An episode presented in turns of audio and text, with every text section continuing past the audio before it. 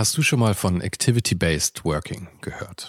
In einer sich ständig weiterentwickelnden Arbeitswelt bietet dieses Konzept nämlich eine flexible und auch effiziente Antwort auf die modernen Anforderungen an Arbeitsplatzgestaltung und Zusammenarbeit. Und die Serviceplan Group ermöglicht mit diesem Konzept seinen Mitarbeitenden, ihren Arbeitsplatz nach ihrem eigenen Bedarf und Tätigkeit zu wählen. Klassischer Schreibtisch, abgeschirmter Bereich oder gemütliche Couch. In den Houses of Communication findet jeder den Spot zum Arbeiten, der ihr oder ihm am besten liegt. Von Fokusboxen über Phoneboxen bis hin zu Meetingräumen findet so jedes Team die passende Umgebung, um produktiv und kreativ zu arbeiten. Dieses Konzept, das sicherlich wegweisend ist, wurde bereits erfolgreich in den Houses of Communication in München, Hamburg und Berlin eingeführt und wird auch schon an weiteren Standorten umgesetzt.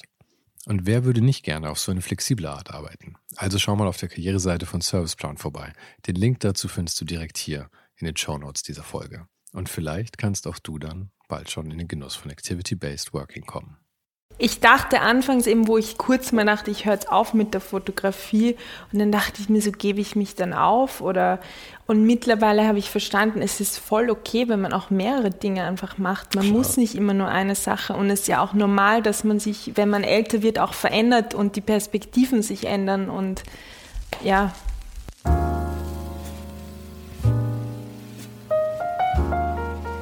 Das hier ist ohne den Hype mein Name ist Sven Jürgensmeier und mein Gast heute ist die österreichische Fotografin Theresa Keindl. Es war eine Lehrerin, die Theresa dazu ermutigt hat, die Kamera überhaupt erstmal in die Hand zu nehmen. Und so hat sie dann 2013 einen österreichischen Jugendfotocontest gewonnen, ohne überhaupt selbst eine Kamera zu besitzen. Und dann ging irgendwie alles ganz schnell. Die erste Ausstellung, die erste Veröffentlichung in einem Magazin und dann beschloss sie, nach New York zu gehen und ihres eigenen Glückes Schmiedin zu werden. Nach einem Jahr zog sie dann nach Berlin und war eigentlich fast andauernd auf der ganzen Welt unterwegs für Kunden wie Puma und Montblanc. Aber die Pandemie und die letzten zwei Jahre haben sie zum Umdenken bewegt und genau darüber sprachen wir sehr viel. Falls du den Podcast noch nicht abonniert hast, ist jetzt der beste Zeitpunkt dafür. Jede Woche ein Gespräch mit Menschen aus Design, Kunst und Kultur über ihr Leben und die Dinge, die sie gerade beschäftigen. Und wenn du das Handy eh schon in der Hand hast, freue ich mich auch sehr über eine Bewertung auf Apple Podcasts, Spotify oder wo auch immer du diesen Podcast gerade hörst. Das geht schnell und hilft sehr dabei, ohne den Hype auch neuen Hörern näher zu bringen. Und jeden Sonntagmorgen gibt es dann auch noch den Newsletter 5 Tipps ohne den Hype, drei Tipps von einem Gast und zwei von mir. Den Link dazu findest du, wie für all die anderen Sachen auch, in den Show Notes und auf der Website. Und jetzt aber erstmal viel Spaß mit Theresa Keindl.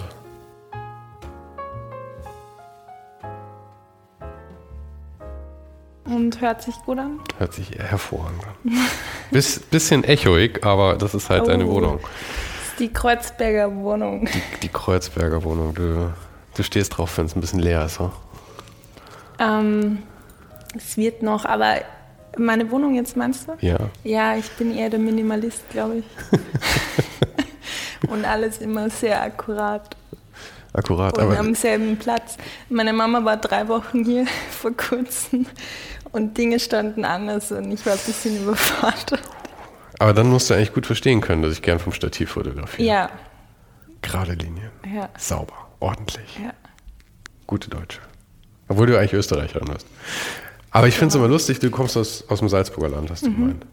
Das heißt, wir sind uns eigentlich näher als ich zu Berlin, weil ich meine, im Zug ja. nach Salzburg von München brauche ich eine Stunde. Zwei St oder nein, anderthalb. eineinhalb. Ja.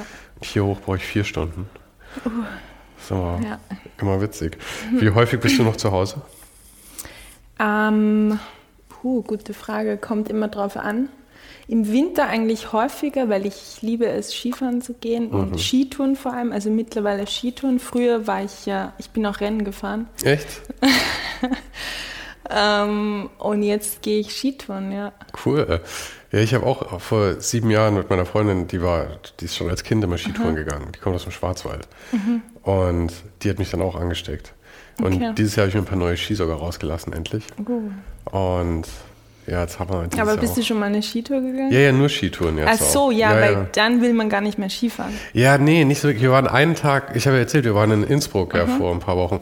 Und ähm, wir waren irgendwie viermal Touren gehen halt, mhm. obwohl es viel zu heiß war. Ich bin okay. immer mit der Latzhose runtergekrempelt, ah, ja. geschwitzend im T-Shirt ja, hochgerannt. Ich habe auch gefühlt nichts an.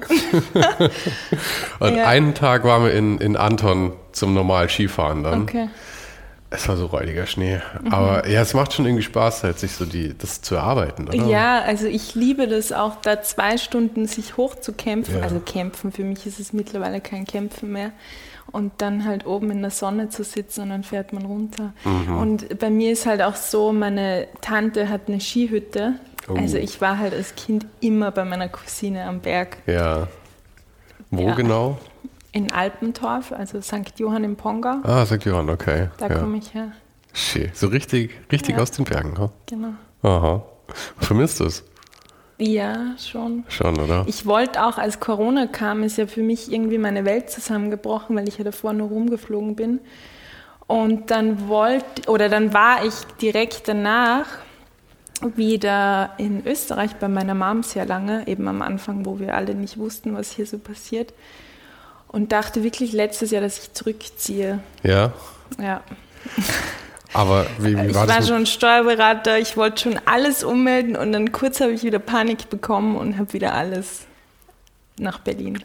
Aber hattest du überhaupt keine Jobs in der Zeit? Oder, weil ich meine, von da aus ist ja irgendwie scheiße doch, ich dann, oder? Schon, ich meine weniger, aber ich hatte schon Jobs. Aber ich bin halt wirklich vor Corona nur im Ausland gewesen. Mhm. Also ich habe mein krassestes Monat waren zwölf Flüge und ich, hab, ich wohne seit fünf Jahren in Berlin, muss aber sagen, war eben 90 Prozent immer weg. Mhm.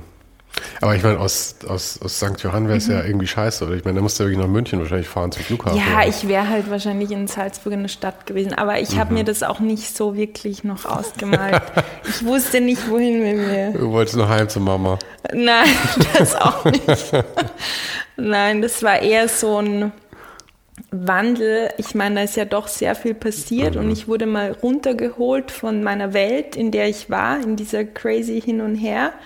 Und dann saß man damals so mit sich alleine und dann, mhm. ich weiß nicht, ich habe auch irgendwie die Verbindung zur Natur wieder mehr gefunden und so andere Themen, die ich irgendwie auch spannend finde und die ich in mir entdeckt habe, so dieses ganze Thema ähm, Gesundheit und Mensch und eher das Ruhige halt. Und das ist generell ein Thema, mit dem ich mich jetzt auch mehr beschäftige und mhm. wo ich auch mhm. merke, da ist noch etwas anderes, das ich gerne machen möchte. Kannst du einmal ganz kurz schauen, ob du das Mikro ein kleines bisschen mehr näher so an den Mund rankriegst?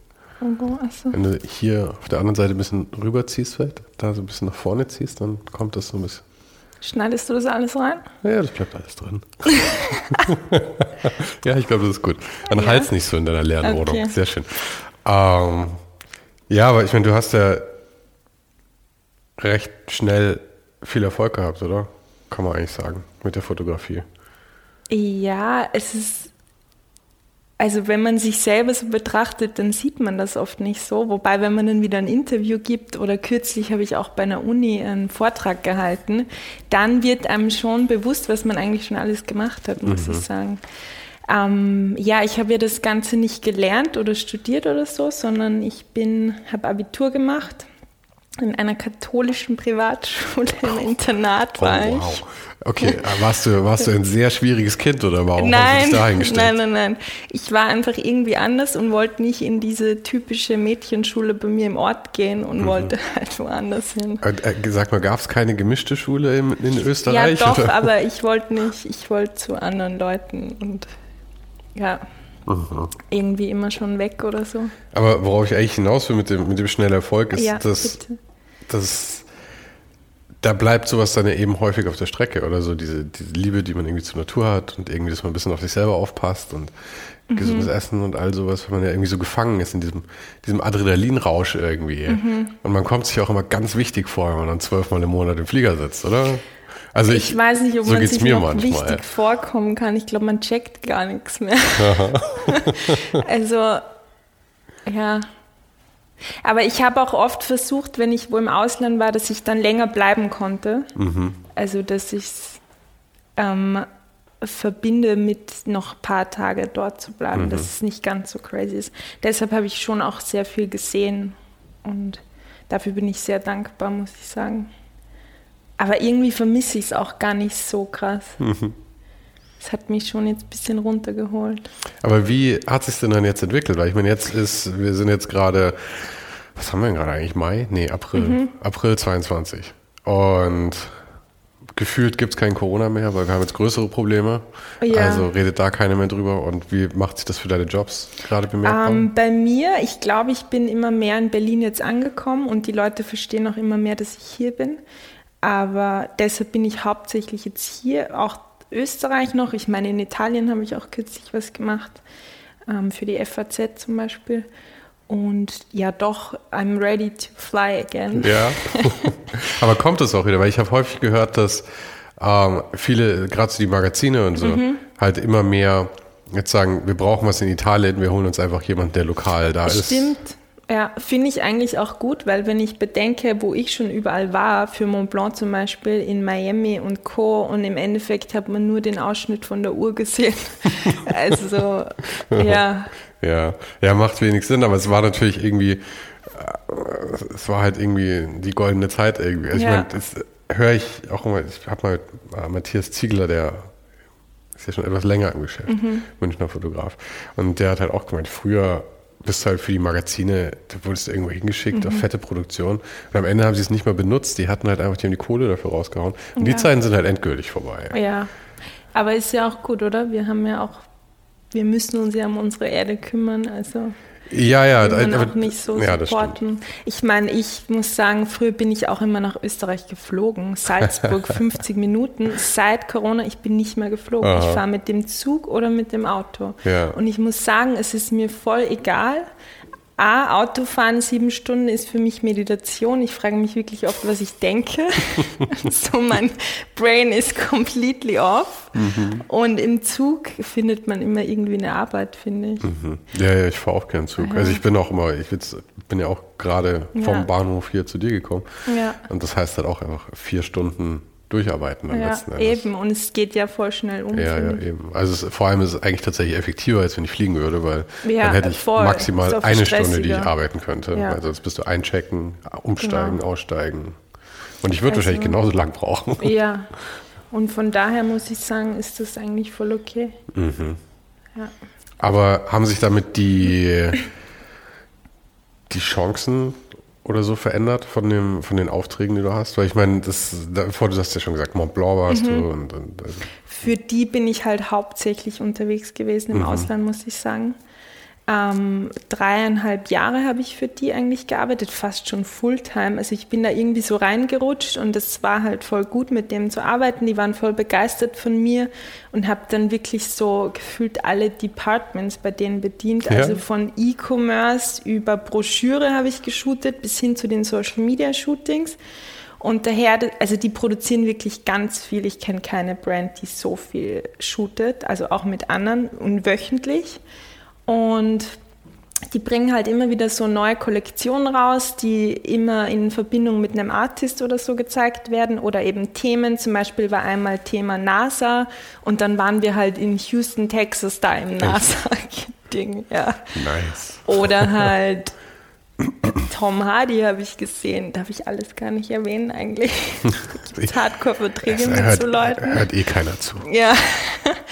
ähm, also da bin ich schon wirklich rumgekommen. Mhm. Miami, New York, überall war ich für die.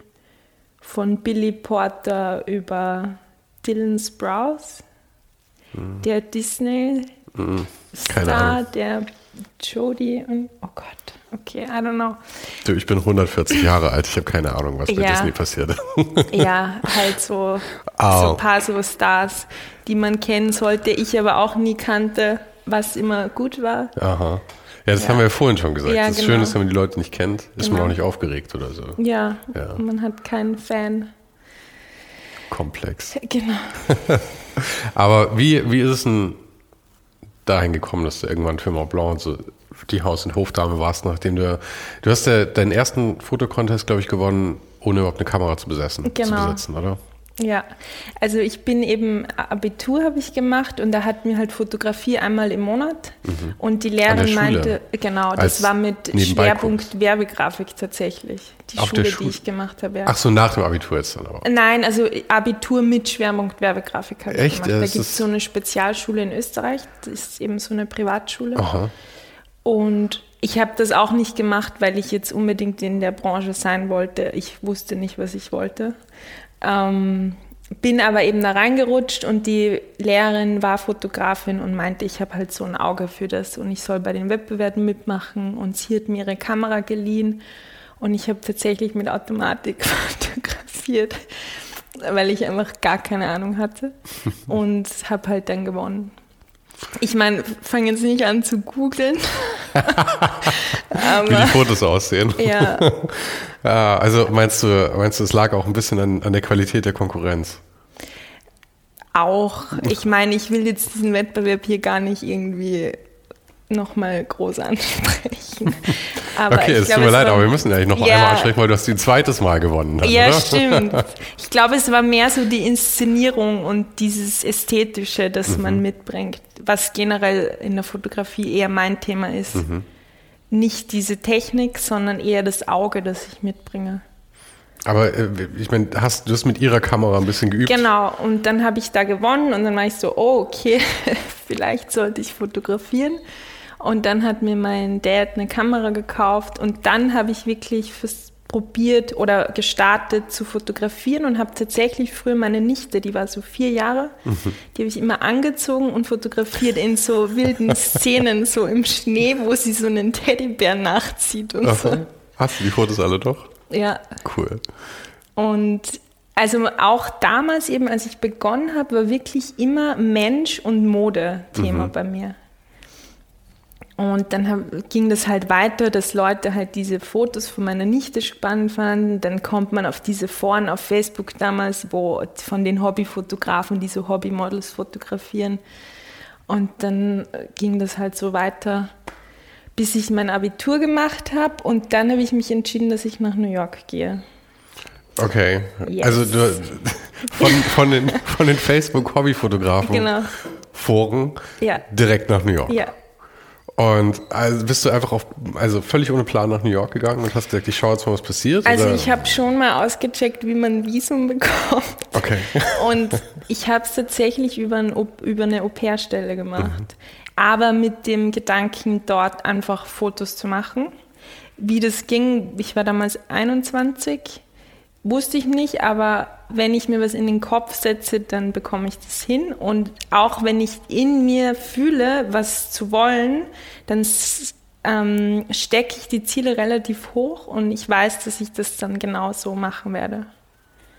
Aber ich bin jetzt gespannt, wie, wie das tatsächlich ja. dann irgendwann zu Aufträgen würde, weil du bist ja. also einfach mit einer Kamera nach New York gegangen, genau. hast gesagt, ich fotografiere jetzt irgendwas.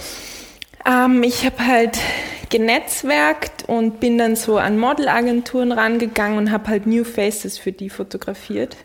Auch wirklich denen so gesagt, wie sie posen müssen und Aha. dann irgendwie halt, man will ja dann auch coole Klamotten und so, dann habe ich halt irgendwie so Stylisten. Ich meine, Instagram ist ja dafür schon eine gute Plattform, dass man einfach so checkt und wer ist markiert und dann schreibt man die Leute an. Natürlich. Ist, ist das, wie du genetzwerkt? Weil ich finde, ja, du sagst so, ich habe genetzwerkt, aber ich meine, es ist ja ein das ist ja schon eine große Aufgabe eigentlich. Also ich meine, ja. du musst ja viel Zeit da rein investieren, musst ja, die richtigen Leute finden. Ja. Äh, kannst du mir ein bisschen mehr erzählen, mhm. wie du mhm. das gemacht hast? Weil für mich ist Netzwerken Buch ja. mit sieben Siegeln. Ich habe mhm. kein Talent dafür. Okay. Ich glaube, ich habe auch kein Interesse daran, um ehrlich zu sein. Ähm, wie, wie, wie, stellst du das Instagram auf? ist schon ein großes Thema eigentlich. Ähm, ich meine, früher war es halt so, die meisten hatten halt kein Interesse an mir. Ich meine, ich hatte ja noch mhm. quasi nichts. Aber irgendwie habe ich halt dann so ein, zwei Leute gefunden, die mit mir Fotos machen wollten. Oder ein Model, die ist ursprünglich aus München, mit der hat mich jemand vernetzt, die wohnt seit Jahren da drüben. Dann hat die das halt netterweise mit mir gemacht und so. Und so kam ich halt da rein und ich bin halt generell sehr offen, dass ich auch so randomly oft Leute einfach anspreche und irgendwie mit diesem österreichischen Akzent hat man immer so einen Vorteil überall. Ähm, ja. Finden die Amis das charmant, ja? Den, den auch die Deutschen irgendwie. Ja, die Deutschen auch, das stimmt. Aber es ist ja, ich habe irgendwie immer das Gefühl, jeder Akzent ist irgendwie charmant, außer der Deutsche. Mhm. So der ja. rein Deutsche, das ist irgendwie, finde keiner gut. Das klingt immer nur nach Schmetterling. So, ja. ja. Genau, und dann war das so. Ich bin auch dann, kann ich das sagen? Kann ich nicht sagen. Mir hat jemand gesagt, dass man drüben Tinder verwenden soll für mhm. so Dinge. Also das wird da drüben anders verwendet, auch beruflich. Und dann bin ich da auf so einen Typen gestoßen, der in einem Studio assistiert hat.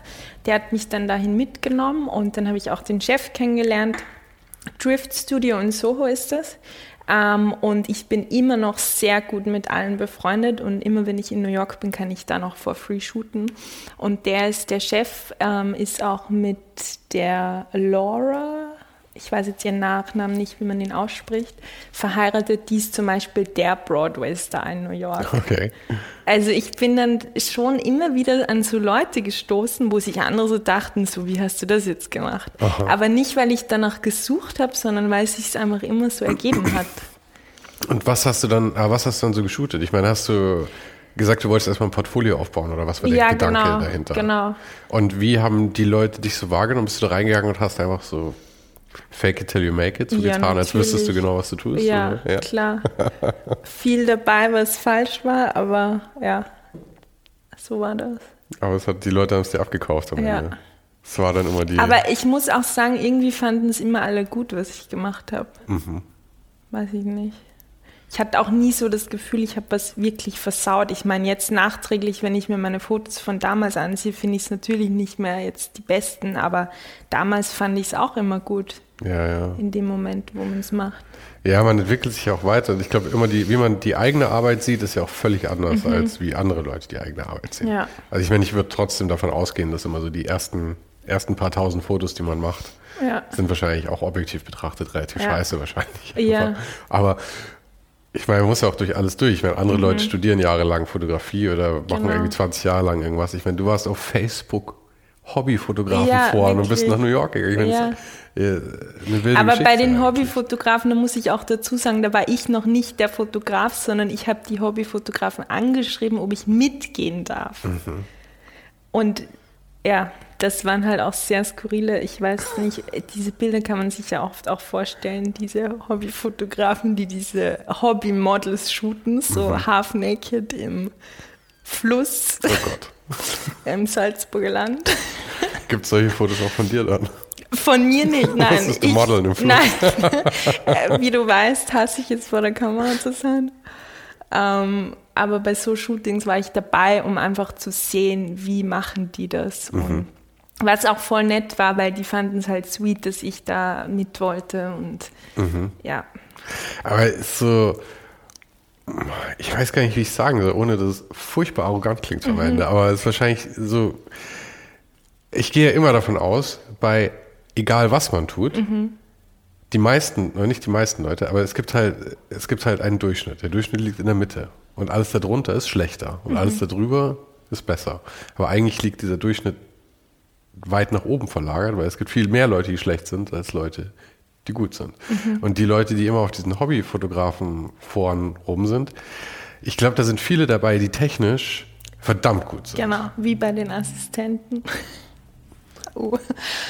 Aber, ja. aber denen halt das Auge vielleicht fehlt, was, was man dir mhm. ja eben schon früher irgendwie danach gesagt hat, das mhm. Auge zu haben. Und das ist halt so eine Sache, die, das kann man mit Sicherheit auch schulen, ja, das Auge, aber ich glaube, es ist halt so ein, manche Leute haben es auch einfach nicht und machen trotzdem ja. gerne Fotos. Ja, aber voll. ist dann ja, halt, genau, so ist es. Mhm. Ja.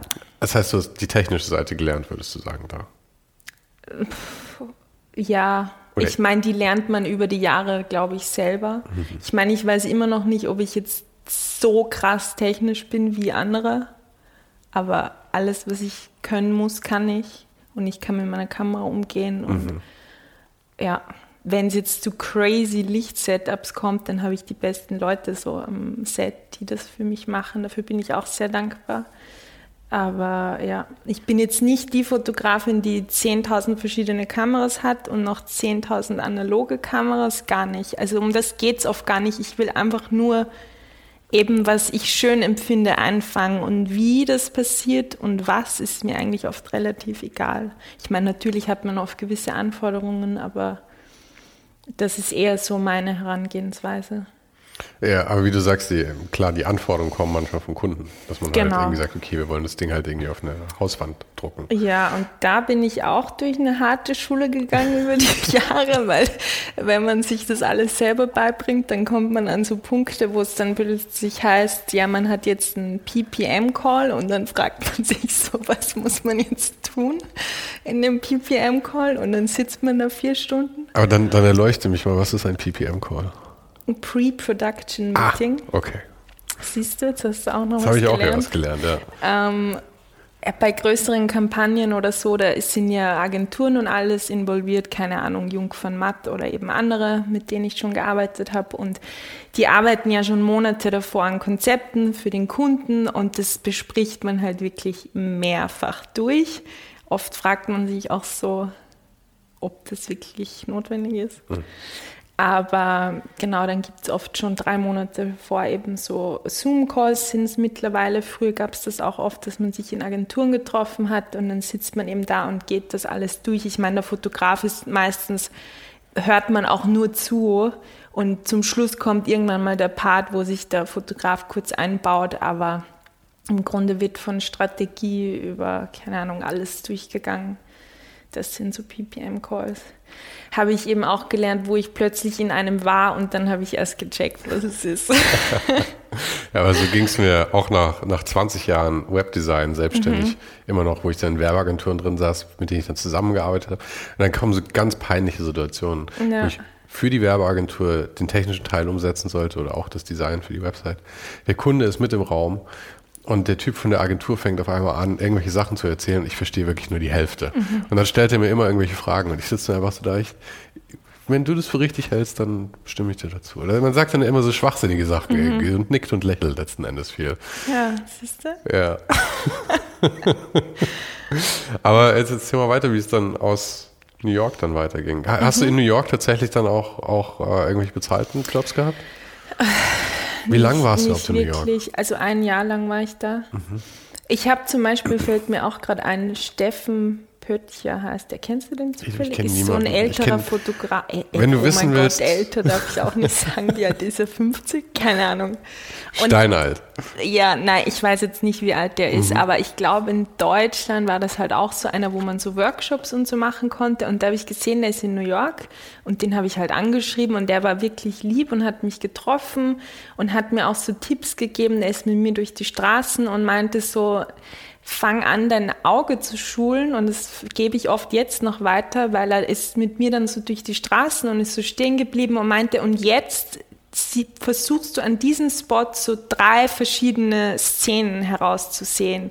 Und so gehe ich wirklich durch die Straßen und deshalb, ich fühle mich auch super wohl mit spontanen Shootings, weil ich es irgendwie immer schaffe, überall was zu finden. Mhm. Ja.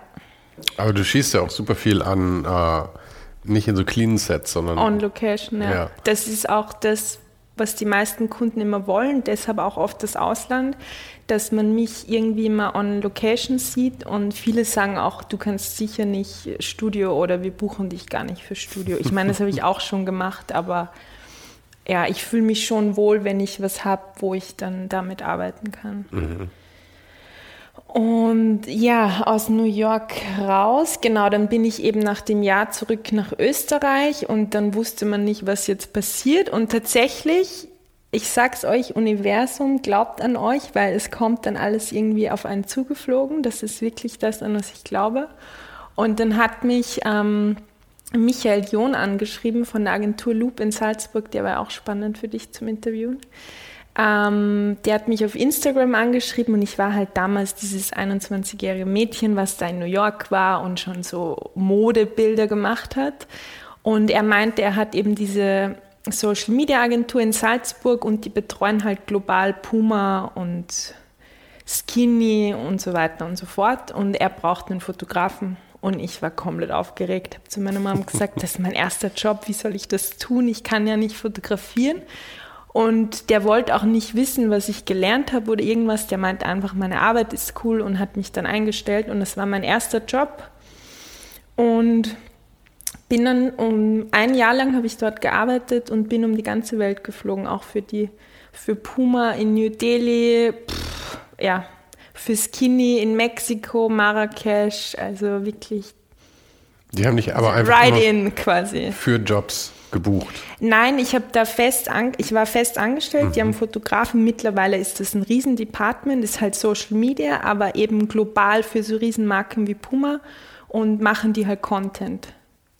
Also daher komme ich eigentlich, sage ich, so dieses, man sendet dich los und jetzt machst du schnell so.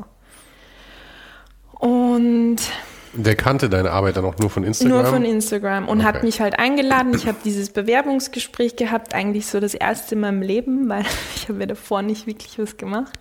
Es war mein erster Job und mein letzter, by the way. Seither bin ich selbstständig. Ähm, Genau, und habe da dann fotografiert und war oft mega nervös, weil irgendwann kam es an den Punkt, wo man mit Licht arbeiten muss. Hm. Und dann waren da zum Glück ein paar andere Fotografen, wo man sich was abgeschaut hat, aber ich bin wirklich mit jedem Shooting gewachsen. Aber das waren halt auch so Momente, wo ich so krass nervös war. Mein erstes Shooting war in München, in deiner Stadt, ähm, mit Fernanda Brandau. Die sagt ja auch nichts.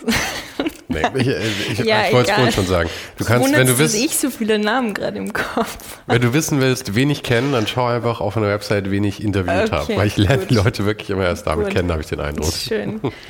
Ja, und die habe ich eben da in München fotografiert für Puma eben und da war ich hochgradig aufgeregt, weil das war halt auch das erste Mal, wo man dann halt schon auch wirklich was liefern muss, also mhm. bestimmte Dinge. Und das habe ich ja davor nie so gemacht. Ich habe ja einfach selber randomly und dann, wenn du halt, keine Ahnung, 50 Bilder hast, sind halt drei dabei und da muss halt dann schon.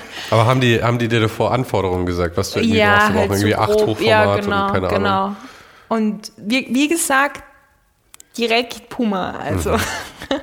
bei mir ging es dann schnell so los und halt auch schon Ausland. Und ich habe halt wirklich gesagt, wo ich mich entschieden habe, ich will Fotografin werden, habe ich halt von Anfang an gesagt, ich möchte im Ausland arbeiten und ich will für große Marken um Mode. Und es ist wirklich sehr schnell so gekommen bei mir.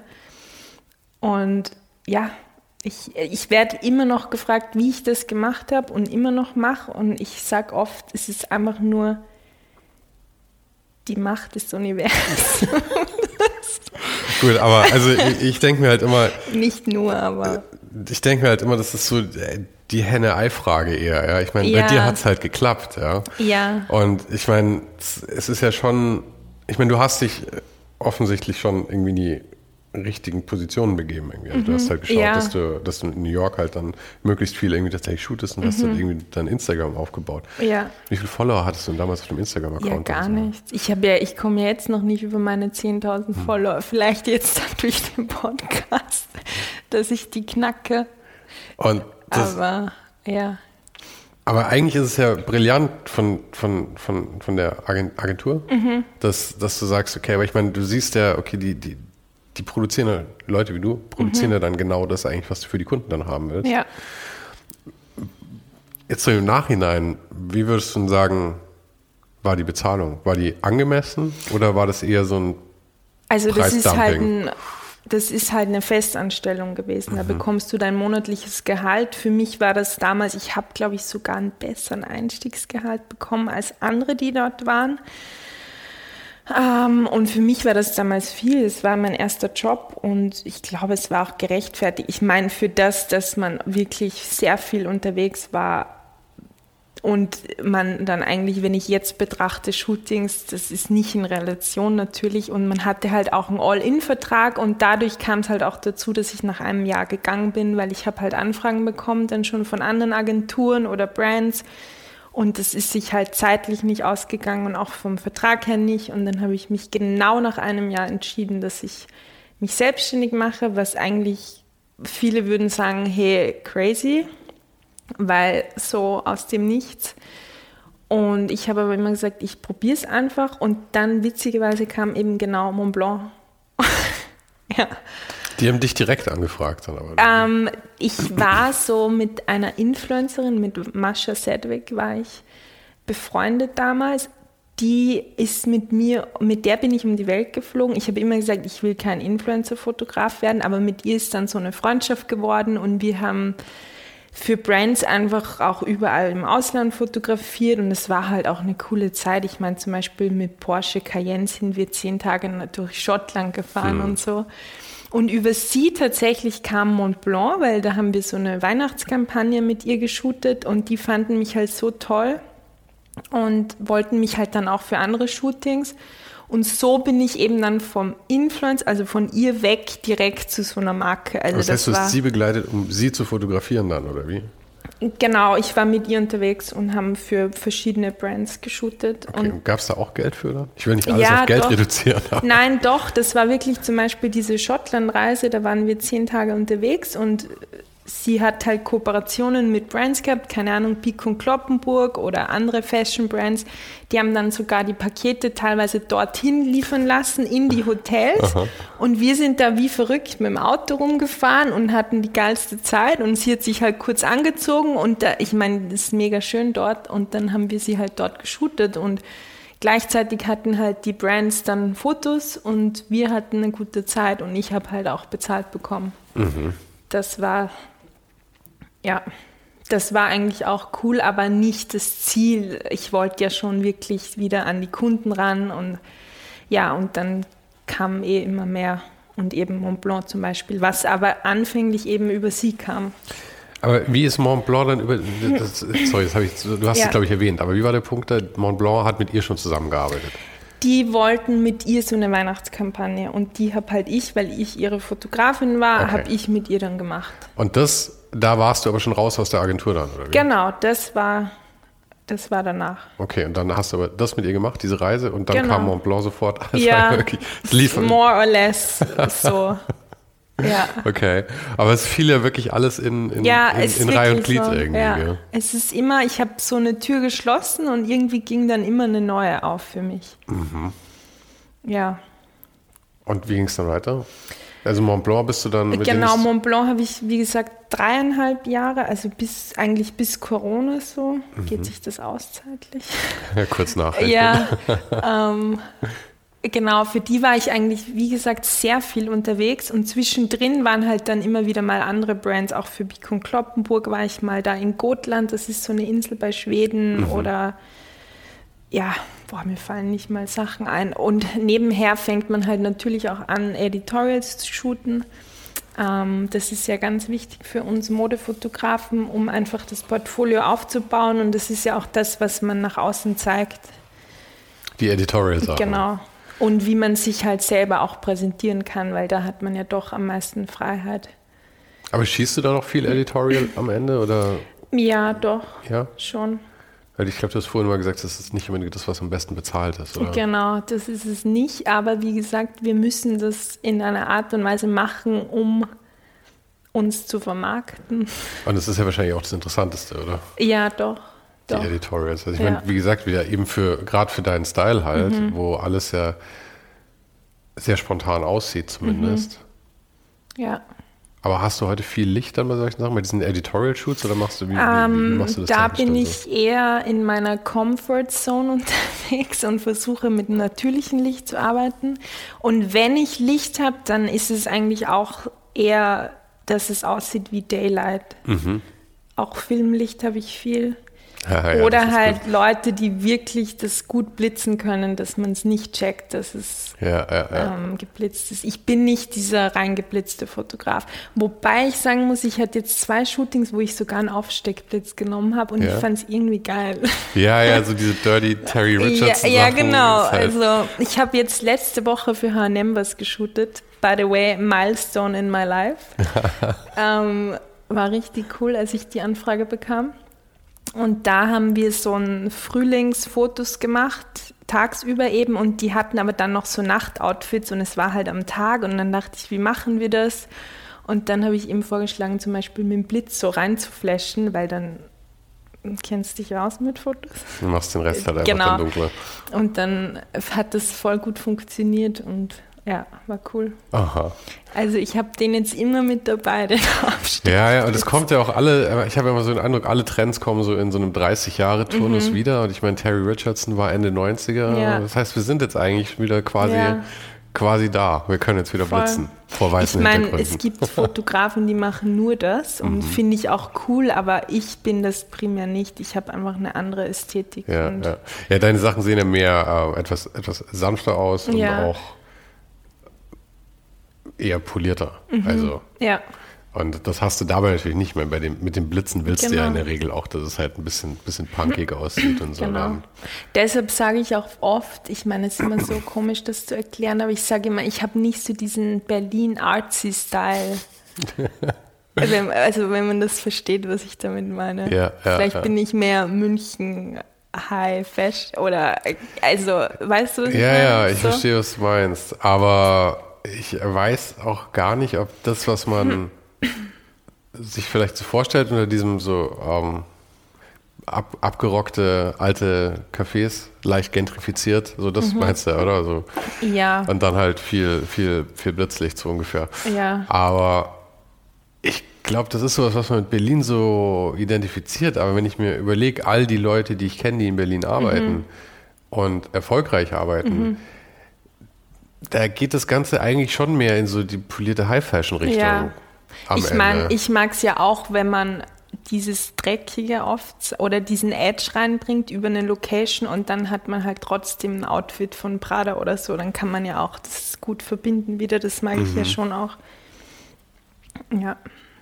Und du hast ja gemeint, dass die ähm, mit dem ganzen Corona war das Reisen dann halt vorbei. Mhm. Und äh, arbeitest du jetzt gerade noch mit, mit Mont Blanc zusammen oder ist das ähm, damit Nein, aber tatsächlich genau wie Corona war, war ich für Mont Blanc in New York drüben und habe noch eine Kampagne geshootet. Und dann ging es schon los, dass schon da drüben in Italien war es ja so als erstes und mhm. dann habe ich beim Feiern so Italienerinnen kennengelernt und die haben dann schon davon gesprochen, dass es in Italien so crazy ist. Und also wir, so im, im wann war das denn so im März oder sowas? 15. März bin ich zurückgeflogen. Mhm. Alles war zu und Trump hat damals die Grenzen geschlossen und ich war noch in New York. Aha. Und ich war den Abend davor zwei Abende davor noch auf so einer krassen Party von Mont Blanc auch und zwar in Heidi Klums alten Haus. Okay. Und da war halt Hugh Jackman und so und halt alle, die wir so fotografiert haben, die waren da alle bei dieser Party und wie gesagt, dann bin ich auf diese Italienerinnen gestoßen, die schon so von Corona gesprochen haben und und ja, und dann ging es eben schon los in den Nachrichten. Und dann war ich im Hotel, war ich dann auch die letzte, die dort war, in Soho. Und die Straßen wurden schon geschlossen und es war richtig scary. Und eigentlich hatte ich vor, zwei Monate dort zu bleiben, weil meistens mache ich das so, wenn mich halt ein Kunde einfliegt, dass ich versuche, dann dort zu bleiben, weil ich ja da gelebt habe. Und ja, ich habe gemerkt, ich will da nicht mehr sein. Also wirklich, New York hat echt auch so die Magie für mich verloren in dem Moment, weil dann merkt man auch, was die Stadt eigentlich ausmacht. Und in dem Fall war es einfach nur scary. Und dann war Mont Blanc echt so gut und die haben gesagt, egal was der Flug kostet, wir bezahlen dir den, dass du nach Hause fliegen kannst. Und dann bin ich da irgendwie auf diesen Flughafen gekommen und es war das größte Chaos ever. Mhm. Also es war wirklich scary. Und dann bin ich nach Berlin und von da direkt nach Österreich zu meiner Mom, wo ich dann vier Monate mit ihr in der Wohnung fest saß. Ja. Aber und lustig. erstmal mein Leben wieder klarkommen musste. So. Aber bei mir war es ziemlich ähnlich verlaufen. Ich war auf Bali zu der Zeit. Ich war zuerst oh. in Thailand drei Monate und okay. dann war ich, äh, kam meine Freundin dazu und waren wir auf Bali. Mhm. Und aus Bali brachen dann auch die Flüge weg und wir sind dann mhm. von da dann zurück. Und da war es auch so egal, was der Flug kostet. Meine Freundin hätte noch die Nerven aus Stahl gehabt, aber ich habe eines Morgens dann gesagt, du, es brechen gerade die Flüge weg. Wir nehmen jetzt ja. irgendeinen, den wir kriegen. Es war dann Turkish Airways Business Class. Teuerste Flug meines Lebens, aber. Boah. Es war die einzige Methode, noch zurückzukommen. Ich meine, ansonsten, wir hätten auf irgendeinen so Heimholflug mhm. warten können irgendwie. Aber ich meine, wie du sagst, es war auch alles so scary, weil wussten mhm. ja irgendwie nicht, wie es ja. läuft. Ich hatte keinen Bock, dann am Ende in irgendeinem Quarantänelager in Jakarta Nein, zu hängen. Nein, oh mein so. Gott. Wäre wahrscheinlich alles nicht passiert, aber ja. man hatte in dem Moment auch immer so Panik vor allem. Ja, ich weiß auch noch, ich bin noch durch New York gelaufen und habe nach Masken gesucht. Mhm. Und dann dieser Moment, wo man das erste Mal so eine Maske trägt, man hat sich so komisch gefühlt. Also, ja. Ja. Ich habe auch in, in Bangkok, was in Bangkok am Flughafen? Weiß nicht, ja, irgendwo äh, ich habe auch, ich habe mich nicht mehr getraut, irgendwas anzufassen, mhm. ja, weil ich meine, obwohl es ja total schwachsinnig war, aber ich meine, damals gab es halt irgendwie vier Fälle in dem Land mhm. wahrscheinlich oder sowas, ja. überhaupt. Aber du hast ja keine Relation gehabt. Ja, irgendwie. nein. Und ja, war, war schon irgendwie eine wilde Zeit. Und wir sind dann eben auch zurückgekommen mhm. und dann als Lockdown in München war, mhm. genau an dem Tag sind wir dann nach Freiburg gefahren zu ihrer Mama okay. und waren da dann sieben Wochen. Ah ja, siehst du? Wir haben es also genauso gemacht, auch ab zu Mami.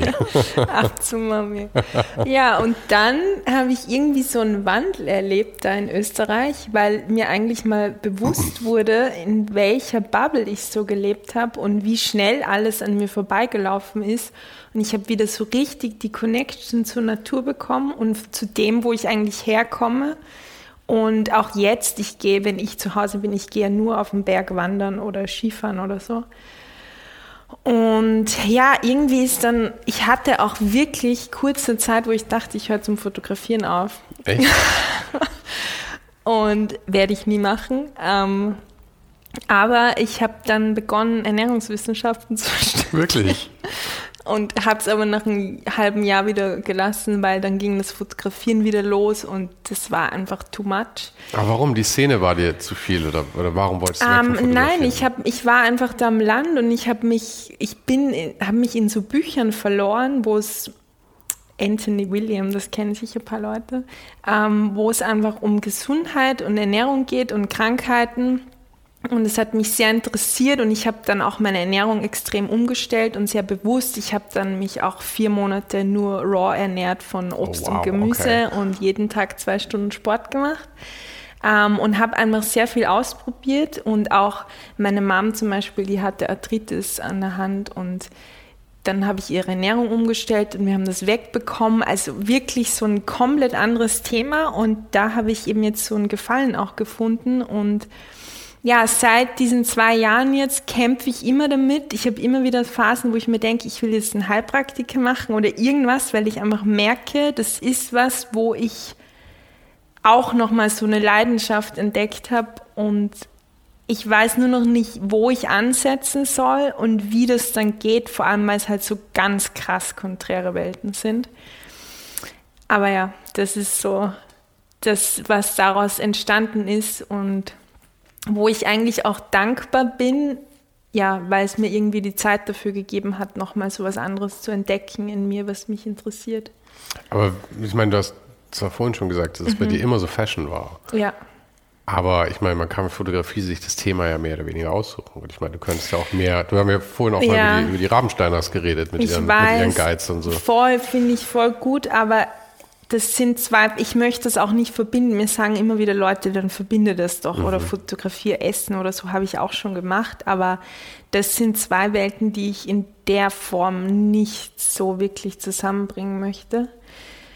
Wenn, dann habe ich irgendwann mal so einen Ort, that's my dream, so ein, also jetzt ist das so mein Traum, so ein Hof oder so, so eine Art Retreat, wo man sich dann Leute aus aller Welt holt und die kommen so zur Ruhe und dann kannst du die Verbindung wieder aus der Kunst und dem Gesunden schaffen. So das, das ist so ein Traum von mir. Aber warum willst du das nicht verbinden? ähm, ich weiß nicht, weil wenn, dann möchte ich dieses Setup, das ich mir jetzt erarbeitet habe, das, in dem fühle ich mich ja schon wohl. Und mhm. ich mag es ja schon, wenn ich da hingehe und mein Team habe und die schönen Sachen. Und so kann ich auch das Beste eigentlich rausholen. Ja, und das andere ist einfach was ganz anderes. Aber weil das eine irgendwie Arbeit ist und das andere nicht? Oder ich habe es noch nicht ja, ganz verstanden. Ich, da irgendwie. das weiß ich ja selber noch nicht. Aha. Ich habe es ja selber noch nicht verstanden, ja. ob das andere jetzt eigentlich dann auch Potenzial hat, um ein Job zu werden oder ob es einfach nur ein Hobby in einer Art ja. auch ist. Ich meine, selber ernähre ich mich ja auch eigentlich wirklich sehr gesund und ich mache auch sehr viel Sport. Ähm, merke auch immer mehr, dass dann auch Leute zu mir kommen und mich schon um Tipps fragen. Letztens hat mich auch eine Yogalehrerin gefragt, ob ich nicht mit ihr so ein ähm, Heilfasten quasi leiten möchte, wo ich auch so einen Talk halte, was Ernährung angeht. Und er meint, das war mir dann schon fast zu viel, weil es ist oft so, wenn man kein Zertifikat oder eine Ausbildung hat, dann traut man es, oder ich, dann traut man sich das doch nicht so offiziell zu machen. Ich kann mir auch vorstellen, dass man auch aufpassen muss, wie weit man sich da ja, aus dem Fenster Ja, ich meine, ich würde halt einfach aus persönlicher Erfahrung heraus, ja. glaube ich, sprechen. So in der Form mhm. könnte man es, glaube ich, schon machen. Oder vielleicht auch in so einem Talk mit jemandem, der das wirklich dann beruflich gemacht hat. Ähm, aber ja. Aber ich, also ich finde auch, dass es nicht nötig ist, dass man aus allem immer Geld macht. Ja. Mhm. Also ich finde, man kann auch ruhig seine wahre Leidenschaft kann auch ruhig das sein, was nicht bezahlt wird. Ja. Man kann was anderes machen, was Geld bringt. Ich finde, äh, wenn alle mal sagen, du musst irgendwie, du musst deinen Traum leben mhm. und all diese Sachen, ist ja schön und gut, ja, good mhm. for you, aber ja. irgendwie ist halt nicht für jeden immer der Weg. Ja. ja und voll. es lässt auch nicht alles sich immer so lukrativ umsetzen. Ähm, aber auf der anderen Seite, was für mich persönlich, also muss ja mhm. jeder für sich selber setzen, für mich persönlich ist es aber gerade tatsächlich schon so, oder eigentlich immer, dass ich immer merke, ich habe, keine Ahnung, mit, mit Mitte 20 beschäftige ich mich mit, äh, ich habe die, die Story habe ich schon mal erzählt, das war jetzt noch gar nicht so lange her, da war ich so 30, Anfang 30, da kamen diese E-Zigaretten mhm. auf. Und dann gab es die auch, so diese Psycho-Dinger, wo man sich selber die Spulen wickeln konnte und mhm. irgendwie die Sachen dann mit, äh, mit, mit, mit, so Batterieträger ohne irgendeine Elektronik und so. Äh, total bescheuert eigentlich. Aber ich bin da voll in dieses Loch reingefallen. Ich fand es total geil, mal wieder was zu basteln und so. Und habe dann mit einem Freund aus England zusammen, der zu der Zeit, glaube ich, gerade in Korea gelebt hat, haben wir dann einen Podcast gemacht darüber. Mhm. Völlig bescheuert. Aber wir haben einen Podcast gehabt über Vaping. Wow. Und ja, wow, wirklich. Aber, und das haben wir just for fun gemacht, mhm. ja. Aber hätte ich das nicht gemacht, hätte ich niemals diesen Podcast ja, hier angefangen. Und deswegen die Sachen, ich man glaub, darf dem schon nachgehen, was man auch so fühlt, ja. finde ich. Ich meine, man muss es halt auch nicht erzwingen und zwanghaft jetzt danach was suchen. Ich nee. glaube, Dinge kommen ja auch und wenn dann das da ist, dann sieht, erkennt man es vielleicht auch. Und ja, so wie es kommt, kommt es, glaube ich. Ich glaube, gerade das ist aber auch eben eine ein großes Talent, die mhm. Dinge zu sehen, wenn sie kommen. Ja, das stimmt. Und sie dann halt auch zu ergreifen mhm. und dann halt auch voll dahinter zu sein. Aber das ist ja gerade was, was du, was du offensichtlich immer gemacht hast. Ja. That's the thing. Ja. Aber Fotografie wird ich dachte anfangs eben, wo ich kurz mal dachte, ich höre jetzt auf mit der Fotografie. Und dann dachte ich mir, so gebe ich mich dann auf? Oder und mittlerweile habe ich verstanden, es ist voll okay, wenn man auch mehrere Dinge einfach macht. Man Klar. muss nicht immer nur eine Sache. Und es ist ja auch normal, dass man sich, wenn man älter wird, auch verändert und die Perspektiven sich ändern. Und ja, also ich bin da voll offen, wenn da noch andere Dinge kommen. Und es ist nicht mehr so, dass jetzt primär dieser Traum in mir ist, wo ich mich gesehen habe mit 60, dass ich immer noch die World Famous Photographer bin. Annie Liebowitz. Ja, das war so mein Goal tatsächlich. Mhm. Und ich meine, ich habe ja auch jetzt schon wirklich viel gemacht und dafür bin ich voll dankbar. Und da ist natürlich noch sehr viel Raum nach oben. Und du bist ja noch sehr jung eigentlich. Ja, 28. Eben. Ja.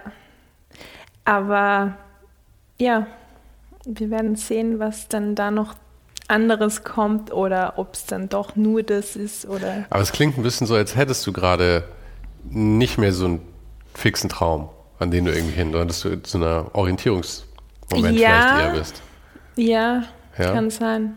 Ich meine, es ist immer noch meine Leidenschaft und wenn ich am Set bin, ich bin da wirklich in meiner Welt. Ja. Das ist auch so. Ich bin jetzt auch nicht der Fotograf, der also die, die ständig ihre Kamera mit hat, gar nicht. Bei mir ist es wirklich so work-related und sonst ist die Kamera hinter meinem Schrank hier. Da ähm, drin, ja. Ja, da drin. ähm, aber ich gehe wirklich hin und ich mache die Kamera an und ich bin so in meiner Welt und ich bekomme auch gar nicht mit, was so um mich herum passiert eigentlich passiert. Deshalb, ich bin mittlerweile auch voll entspannt, auch wenn da 30 Leute am Set mir über die Schultern sehen. Das juckt mich einfach nicht mehr. Mhm. Das habe ich gelernt mit den Jahren. Wie war denn das, das nach Hause kommen dann, ähm, als du bei Corona zu Mami geflüchtet mhm. bist? Ich mag's, ich sag das irgendwie gerne. Ich mag, ich, es hat so was Nettes irgendwie. Ich fand es auch bei uns da total schön irgendwie so. Obwohl es halt auch, also die, die, die Mutter meiner, mhm. meiner Freundin ist, hatte so was Heimeliges, hatte so was. Ja. Hat wir zusammen gekocht und so. Ja, ich habe auch gekocht. Ich koche normal nicht mhm. viel. Ich bin immer die, die sich einfach schnell einen Salat macht. Aber tatsächlich habe ich, ich habe mich ja eben auch sehr mit Ernährung auseinandergesetzt und habe auch Kochen begonnen damals. Jetzt wieder nicht mehr. Und ich war jeden Tag in der Natur und halt immer am Berg oder so. Oder und wie war es wie war's mit den Freunden und so? Weil ich meine, du hast ja. Am Anfang war man ja erstmal isoliert. Also ja. ich habe mich da wirklich auch strikt dran gehalten. Ich meine, man hat ja keine Ahnung gehabt. Ja. Ja. Aber ich meine auch deswegen, weil du, mhm. ich meine, du warst halt die, ich meine, du kommst halt aus dem Dorf in mhm. Österreich, ja. ja. Und wenn man dann die ist, die halt irgendwie geht und dann irgendwie nach New York geht und dann irgendwie äh, Fotos macht für mhm. weiß der Teufel wen und so und mit Hugh Jackman auf den mhm. Partys rumhängt und so, dann ähm, kann das ja so laufen, dass die Leute daheim total stolz auf dich sind und das super finden oder es kann oder so laufen. Anders. Genau. Ja, tatsächlich spannendes Thema, weil wie gesagt, ich war immer schon irgendwie anders, auch damals in der Schule und es hat viel nicht gepasst tatsächlich, das habe ich immer irgendwie gemerkt und jetzt ist aber eher so, dass mir alle eher den Schleim rumschmieren, so ja. bei mir im Land, habe ich das Gefühl. Ja. ja. Also, ja, aber da, doch. Weil, weil, weil du jetzt irgendwie auf einmal mit den famous Leuten rumhängst, oder was? Ja, keine Ahnung. Weil es einfach doch, glaube ich, jetzt gut finden, was ich doch geschafft habe. Vielleicht haben sie einfach früher nicht geglaubt, was ich da so vorhab und mache. Und jetzt, ich meine, jetzt sieht man ja doch, dass ich schon ein paar Sachen gemacht habe und ja. Das genau. heißt, früher warst du der Weirdo. ja, genau. Und jetzt hast der wannabe New York Girl. Und jetzt haben sie gesagt, oh shit, Theresa hat es ja wirklich gemacht. Ja. Nein, jetzt ist schon so, dass ich auch eben meine Schule, wo ich damals war, ich meine, die Lehrerin hat ja das quasi entdeckt bei mhm. mir und da bin ich auch, habe ich jetzt kürzlich wieder gehört, wenn die offen, Tag der offenen Tür haben, dass ich einfach das Aushängeschild bin von denen.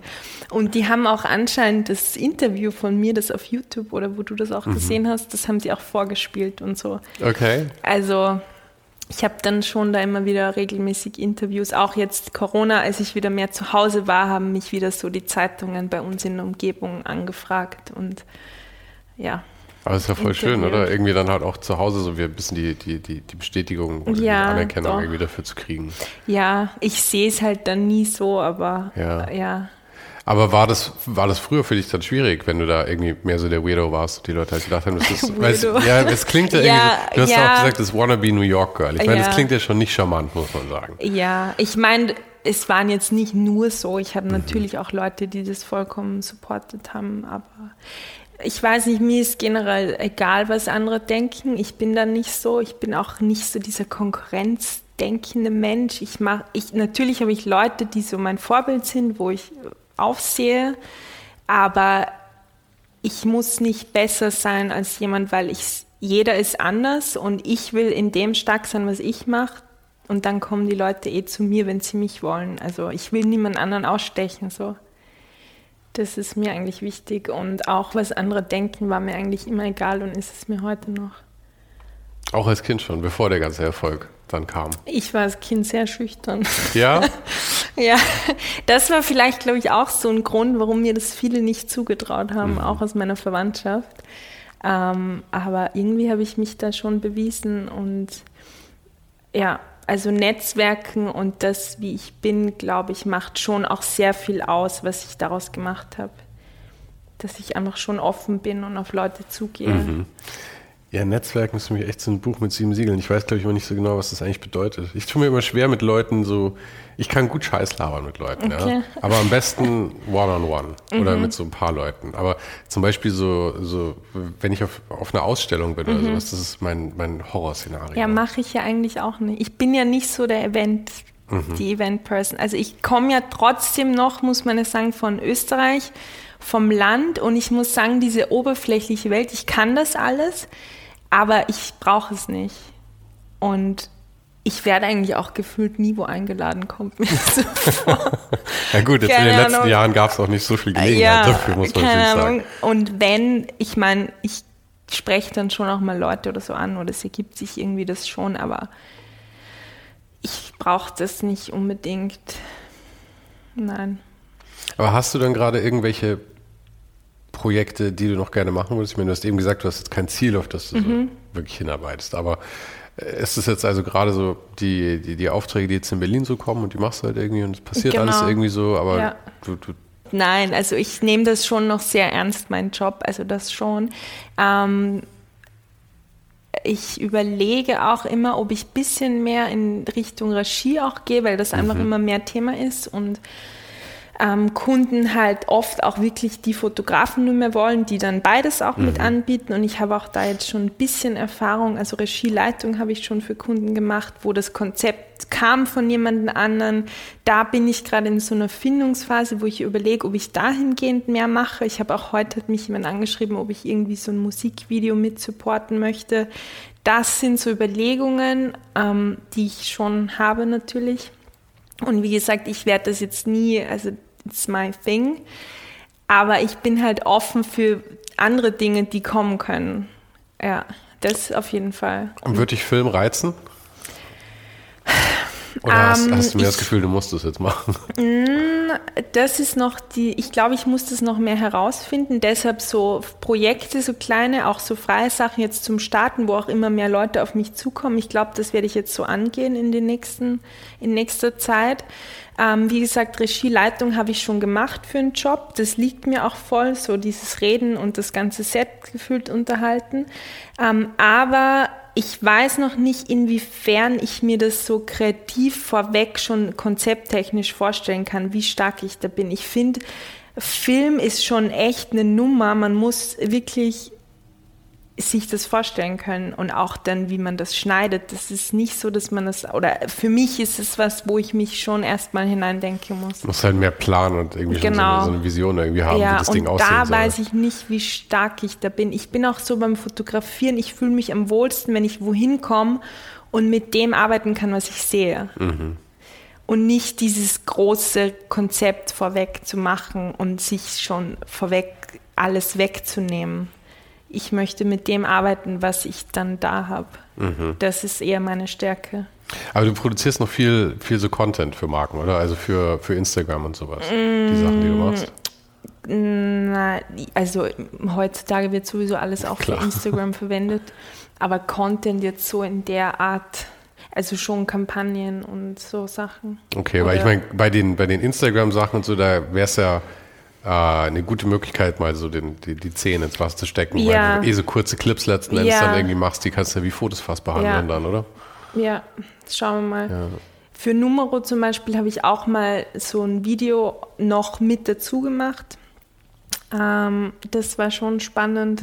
Aber wie gesagt, ist eben eine komplett neue mhm. Sache, wo ich mich erst finden muss, glaube ich. Ja. Ich habe auch schon überlegt, ob ich eventuell mit jemand Zweiten zusammen erstmal, so dass man so ein, vielleicht auch ein Regie-Duo ist in einer Art und Weise, das gibt es ja auch. Ja. Ähm, also da draußen, jeder, der Lust hat, kommt zu mir. Finde ich jetzt hier die Netzwerkplattform oder Ja.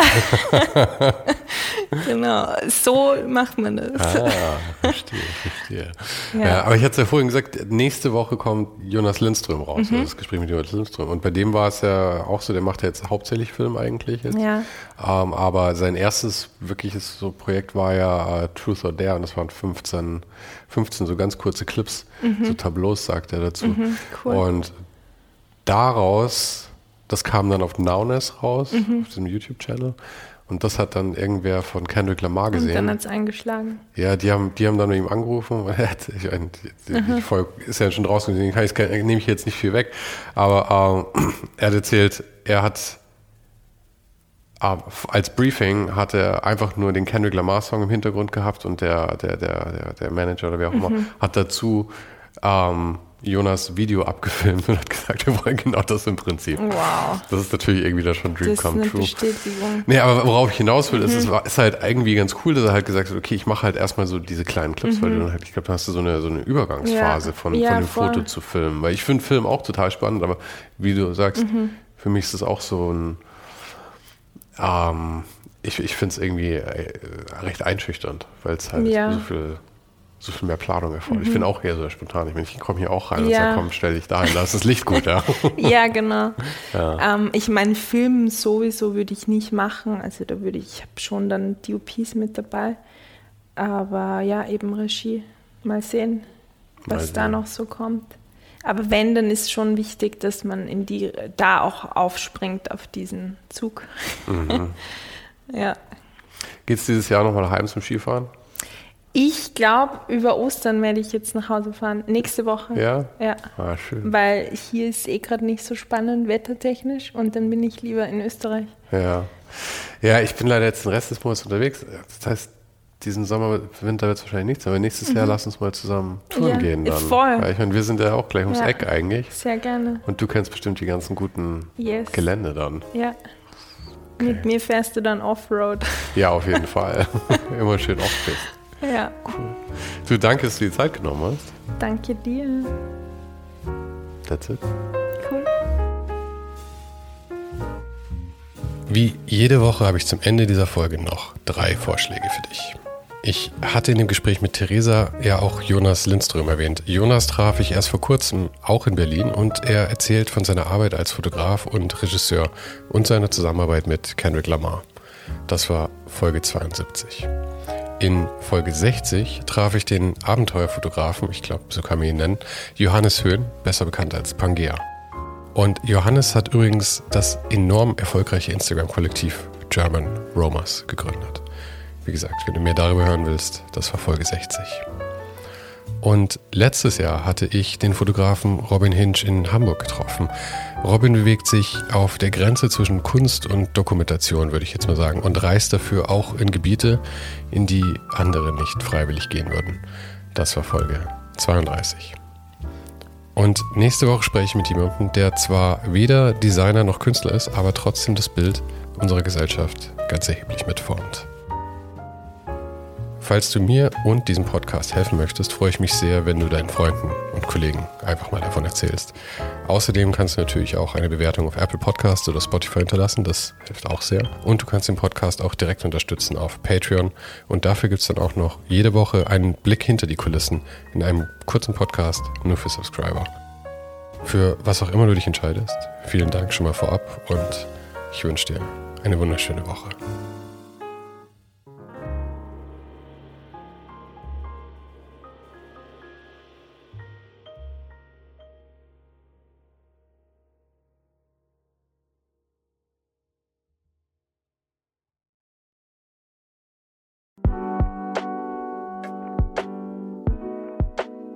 Das war's für heute. Falls du gerade eine von den älteren Folgen hörst, ist es gut möglich, dass du jetzt ein zweites Outro hörst. Lass dich aber nicht von mir verwirren. Ich bin gerade dabei, ein paar Änderungen zu machen und dafür muss ich 150 Folgen neu schneiden und nochmal uploaden. Du kannst dir wahrscheinlich vorstellen, dass das ein kleines bisschen dauert. Falls du mich und die Show supporten möchtest, gibt's dafür ein paar Möglichkeiten. Auf patreon.com slash svensaro gibt's jede Woche Bonusmaterial exklusiv nur für Supporter. Und das für nur ein paar Euro im Monat, mit denen du mir helfen kannst, ohne den Hype noch lange, lange für dich weitermachen zu können. Es hilft natürlich auch immens, wenn die Show wächst und dazu kannst du deinen Teil beitragen, indem du deinen Kollegen und Kolleginnen davon erzählst. Freunde, Familie, du weißt am besten, für wen das noch was sein könnte. Und zu guter Letzt, falls du es noch nicht gemacht hast, bewerte die Show jetzt gleich mit fünf Sternen in deiner Podcast-App. Im Newsletter gibt es übrigens jede Woche völlig kostenlos inspirierende Tipps von meinen Gästen und mir. Den kannst du auf uninhype.substack.com abonnieren. Und alle Links findest du, wie immer, direkt auch hier in der Beschreibung und natürlich auf ohnedenhype.com. Im Archiv gibt's noch eine Unmenge anderer Gespräche. Unter anderem waren schon mit dabei Stefan Sagmeister, Mirko Borsche, Paula Schör, Mike Miri, Jeremy Format, Jonas Lindström, Mathilde Mutant, Olaf Heine, Eike König, Erich Spiegermann und, und, und. Scrolle einfach mal durch. Wir sind bei über 150 Folgen, wie gesagt. Und um ehrlich zu sein, kann ich selber kaum fassen, dass ich das Glück hatte, mit so vielen inspirierenden Menschen sprechen zu dürfen. Vielen Dank an Dominik Huber und Marc Capella von Moiré. Von denen stammt nämlich die neue Hausschrift der Show und die heißt GT Pressura. GT steht übrigens für Grilly Type, über die die Schrift zu mir kam. Und auch nochmal vielen Dank an Tobias Rechsteiner fürs Vermitteln. Der größte Dank geht aber natürlich an dich fürs Einschalten fürs Zuhören und für deinen Support. Und wir hören uns dann hoffentlich nächste Woche wieder.